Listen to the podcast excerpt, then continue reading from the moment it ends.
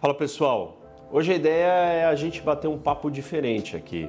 Eu decidi criar esse plantão do professor Rock. O canal está crescendo, as pessoas estão super engajadas, tem muita pergunta. Eu leio todas e não dá para responder ali porque são perguntas complexas, né? E decidi então fazer um plantão para a gente conversar e debater. Bom, eu tô aqui com uma lista de perguntas. Eu selecionei um monte de perguntas interessantes aí que eu tô vendo nos últimos vídeos e eu vou tentar responder o máximo possível.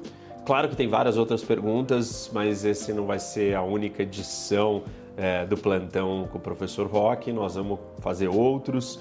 E aí mais perguntas vão chegando e eu vou respondendo. Tem muita coisa interessante, várias perguntas muito legais, algumas profundas, outras de sugestões de leituras e todo tipo de coisa. O Rafael ele me perguntou, pediu para fazer um vídeo sobre a geopolítica do Brasil e eu estou preparando esse vídeo, eu estou analisando como que eu vou dividir porque a geopolítica do Brasil tem vários elementos e óbvio, todos somos brasileiros, queremos entender exatamente. Então não quero que fique um vídeo muito grande, eu vou separar eu estou organizando como que eu vou dividir esse vídeo, mas ele está no forno. Tem várias outras geopolíticas de vários países aí que eu também estou preparando, mas a do Brasil eu sei que é importante. Tem a questão da Amazônia, tem a Serra do Mar, tem o sul do Brasil, tem clima, tem topografia, tem uma série de coisas interessantes sobre o Brasil que nos ajudam e nos atrapalham para nos desenvolvermos como nação. Pablo Monteiro é, comentou aqui, show, aproveitando, poderia falar cinco autores de referência? Eu estudo matemática, mas me intero em diversos assuntos e normalmente a academia brasileira nos introduz sempre os mesmos autores. Fica difícil se embasar fora da caixa. É, Pablo, você tem razão. Tem alguns obstáculos é, da gente trazer outros autores aí que não são os tão conhecidos que muitas vezes esses livros não têm em português. Eu nem sei se todo mundo sabe, mas eu estudei fora do Brasil. Eu morei sete anos nos Estados Unidos. Eu estudei em inglês. Eu fiz a faculdade, as duas faculdades e o mestrado lá fora. Então eu li muito e a maioria dos meus livros são em inglês. E claro, existem sim muito mais livros publicados em inglês, muito mais autores muito mais literatura, é, não só sobre geopolítica, sobre uma série de outros temas em inglês. Então eu vou falar de alguns livros aqui, alguns deles, acho que poucos, é, têm publicado em português e os outros são em inglês. Vou começar pela a história das civilizações do é, Braudel, História das Civilizações The History of Civilizations. Braudel, ele é bem famoso, é muito interessante porque ele fala é, de alguns elementos geográficos, principalmente com o que ele chama de civilizações hidráulicas ou hídricas e como que grandes rios afetaram grandes civilizações. Eu ainda vou fazer um vídeo sobre a geopolítica dos rios eles são extremamente importantes para o desenvolvimento de uma nação. As pessoas não têm noção disso, mas os rios são críticos, rios navegáveis, obviamente, e esses mesmos rios aqui que o Braudel cita e fala dessas civilizações hídricas. Então, é, aqui está uma das sugestões. Outra sugestão que eu tenho é o Kaplan, Robert Kaplan. E esse é um dos grandes pensadores da atualidade da geopolítica. Se não é o único livro, é, esse é o Monsoon, né? É, sobre o Oceano Índico e como que o Oceano Índico é um novo tabuleiro. Inclusive, o meu vídeo que teve mais views até hoje, que é a, a maior guerra do mundo entre a Índia e a China, a gente brinca que é o vídeo da Xindia, China com Índia, ele tem quase 500 mil views e eu vou fazer a versão 2 dele, que é a maior guerra do mundo, segunda edição, que não é terrestre, não é nos Himalaias, não é pelo, ali na, na cadeia de montanhas que separa os dois países, mas no mar. E aí é o Oceano Índico e o Kaplan fala muito disso. Monsoon tem outros livros do Kaplan, Sugiro demais quem quer entender a importância geoestratégica e geopolítica do Oceano Índico. Bom, esse daqui é um clássico, inclusive quem me pergunta o que ler sobre política, eu falo do Kissinger. E esse livro tem em português, Diplomacia, leitura clássica para qualquer um que goste de história, política, geopolítica, política internacional, é uma das leituras de cultura obrigatória. Todo mundo que me pede alguma leitura básica de política, eu falo, leia Diplomacia do Kissinger. Kissinger é uma das figuras mais importantes do mundo, tanto como pensador como policy maker, né? Ou um secretário, uma pessoa atuante na política. É, ele trouxe uma visão realista, foi o secretário de Estado americano, que é o equivalente ao ministro das Relações Exteriores aqui no Brasil, e ele escreveu bastante, lidou com situações assim muito importantes e desbravadoras no momento do mundo, aproximação dos Estados Unidos com a China e várias outras questões estratégicas de extrema relevância, uma das figuras talvez mais importantes vivas hoje é, da política do século XX. Esse é um outro livro interessante. Eu, eu estudei guerra, né? É, eu fiz o meu mestrado em International Peace and Conflict Resolution, que é paz internacional e resolução de conflitos. E óbvio que a guerra é uma das, das dos fenômenos ou do que criou a disciplina das relações internacionais, por exemplo. É, foi com a ideia de achar uma solução para a guerra que se inventou a disciplina de relações internacionais, da qual eu sou professor. E esse livro aqui do Kagan, é, On the Origins of War, um, sobre as origens da guerra. Esse não tem em português, mas ele é um livro muito bom muito interessante. Ele fala sobre as origens da guerra. Tem um vídeo meu aqui no YouTube que eu falo sobre as causas da guerra e a discussão de falar em, de causas versus origem já é, é parte do entendimento de como a gente decifrar a guerra. Origem é diferente de causa. Causa é uma coisa certeira. Origem são fenômenos, são elementos que podem levar à guerra que é mais preciso, porque é muito difícil de você cravar e falar assim, ah, a causa da guerra é isso.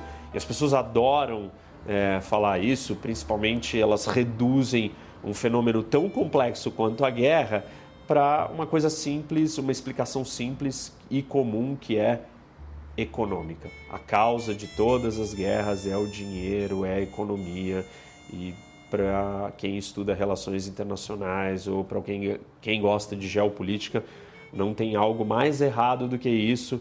Isso já deixa as pessoas incomodadas, mas aí eu quero trazer o Tucídides, que era o primeiro historiador grego, e ele já dizia que nós entramos em guerra por três razões: honra, medo e interesses. Tá bom, no interesse você abre um parênteses e fala, ah, interesses econômicos. Mas não desconsiderem os outros fatores, que são muitos.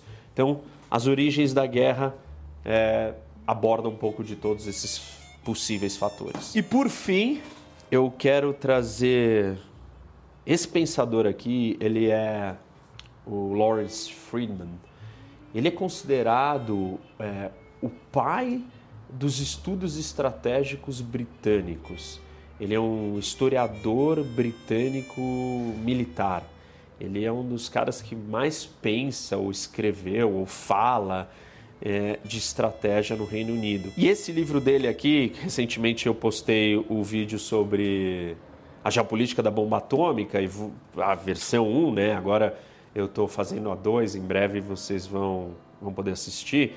Ele fala só sobre a evolução da estratégia nuclear, que tem tudo a ver com o vídeo da geopolítica da bomba. E esse daqui é um clássico. E não só esse livro dele, o Friedman, ele é professor de estudos de guerra, né, da King's College em London, e ele tem vários outros livros. Procurem os livros dele, vale a pena. Esse daqui é muito interessante, conta no detalhe a sofisticação do que é a estratégia nuclear é, e como ele escreve de estratégia. Esse é uma das grandes marcos ou da mudanças do pensamento estratégico no mundo, foi a inserção é, da bomba atômica e como que isso mudou a estratégia militar de vários países e vários pensadores estrategistas. Vamos para a próxima pergunta. O Clayton Costa, ele me pergunta, seria interessante falar da geopolítica do chamado chifre da África, the Horn of Africa. Realmente, ali você tem o Estreito do Bab el-Mandab, que é importante porque é a saída do Mar Vermelho para o Índico, é uma rota relevante. Você tem a Somália, que é o país mais falido do mundo e não é falido economicamente. Eu não vou fazer um vídeo da geopolítica da pirataria ou da Somália ou dessa região que é, que é importante.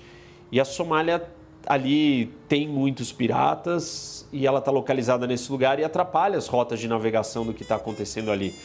É, é uma região estratégica, está conectada com a Península Arábica, está próxima e está nessa rota de conexão né, que liga o Mar Vermelho, o Canal de Suez, Mediterrâneo, por um lado, com o Oceano Índico do outro. Então, tudo que vem do Suez passa pelo Mar Vermelho, passa ali no chifre da África. E é uma região muito instável pelos problemas desses países, Eritreia, Djibouti e o Iêmen do outro lado, ainda é, no conflito com Irã e Arábia Saudita. Então é uma região interessante. Vou fazer um vídeo sim sobre isso. Eu recebi uma pergunta aqui do Evgenis Hipotes, que é o nobre cavaleiro em grego. E ele diz o seguinte: a União Europeia parece ter uma certa repulsa ao Brasil em relação aos acordos econômicos. Na sua opinião, seria vantajoso a longo trabalhar, a longo prazo, imagino, trabalhar com a Rússia ou com a China ou com ambos, considerando a polarização mundial e, briga de, e a briga de narrativas, claro? Digo trabalhar no sentido de ir até onde for possível e não se jogar em uma aliança cega. Olha, acho que estrategicamente para o Brasil nós temos que ter relações comerciais com todo mundo. A gente não pode só depender da China. E tem um vídeo meu que eu até falo sobre isso, que é por que nós precisamos criticar a China. E eu explico que o Brasil não pode depender só de um país, e não é só da China, nem só dos Estados Unidos. A gente não pode depender só de ninguém. Então nós temos que ter plano B, C, D, E. Como que você faz isso? Você tem que ter relações comerciais com vários países. O Brasil tem que se abrir economicamente, ele tem que é, fomentar esses laços econômicos. Mas isso é do ponto de vista econômico. Do ponto de vista político é outra história, e eu também falo isso no vídeo, explico a distinção entre economia e política. Nós temos que tomar cuidado, porque nós somos uma democracia, nós estamos no Ocidente, nós queremos fazer parte do mundo desenvolvido, livre e democrático. Então, essas relações com, paí com países como Rússia e China, elas têm que ser pragmáticas no campo econômico, dos negócios, relações comerciais, é, comércio em geral, e não no campo político, porque aí o Brasil vai estar se envolvendo com países e ficando refém de alianças muito problemáticas e complicadas. Então, a relação com a Rússia e com a China tem que se limitar a esses campos, sem alianças ser melhores amigos, até porque não tem nada a ver. O nosso DNA do Brasil é democrático. Nós somos uma democracia. O brasileiro gosta de liberdade, a gente está acostumado a falar o que pensa. Isso não é assim, nem na Rússia, nem na China e em vários outros desses países. Então, nós temos que ter a opção à União Europeia? Temos, devemos. Temos que olhar para os Estados Unidos também, para vários outros países grandes e importantes. O Brasil fica muito focado, é, está muito dependente da China e fica muito focado na União Europeia. Nós temos que se aproximar dos Estados Unidos e temos que escolher outros parceiros comerciais maiores que podem ser importantes para nós. Ah, uma pergunta aqui pessoal da Luísa Festoso. Conta um pouco mais da sua história, Rock. Bom, a minha história começa com o meu nome, que ninguém acerta, é Rene, com som de R, mas se escreve com H, e Rock é a abreviação das minhas iniciais, né, dos meus nomes, Rene, Ozzy, Cuquier, H-O-C, Rock, com o H aspirado com som de R. Então, por isso que é o professor Rock. Bom, Luísa, eu sou cientista político, sou professor. Eu comecei a trabalhar cedo, saí do Brasil, vendi tudo porque eu queria mudar o mundo, queria trabalhar na ONU. Fui para os Estados Unidos, morei sete anos lá, fiz faculdade de Ciências Políticas e Filosofia. Depois eu terminei as duas faculdades, fui direto para um mestrado em Washington, onde eu fiz o mestrado em International Peace and Conflict Resolution, resolução de conflitos internacionais e paz mundial. Trabalhei um monte de organizações, trabalhei na Organização dos Estados Americanos, trabalhei numa think tank chamada Wildron Wilson, trabalhei numa ONG, é, o Peace Building Development Institute, trabalhei é, no Conselho de Segurança da ONU, me frustrei, decidi que o Brasil precisava de ajuda, decidi voltar para cá. Trabalhei também numa organização de advocacy antes de voltar. Cheguei aqui, comecei a dar aula na SPM, no curso de Relações Internacionais. Sou professor há mais de 10 anos lá, dou vários cursos na Casa do Saber. É, era convidado bastante para ir na televisão como comentarista, ainda sou às vezes para falar só de política internacional, guerras, conflitos, crises é, palestras, dou várias palestras e estou deputado estadual. Fui eleito em 2018, é, por isso que eu falo que eu estou, eu não sou, eu sou professor, sou cientista político. E é, essa é a minha história, né? esse sou eu. Prazer. Por hoje é só, pessoal. Então não esqueçam de dar like aqui nesse vídeo, compartilhar com seus amigos, ativar o sininho, seguir é, o canal do Professor Rock e em breve farei mais, pegarei mais perguntas para responder. Fica ligado e vídeos novos vindo em breve.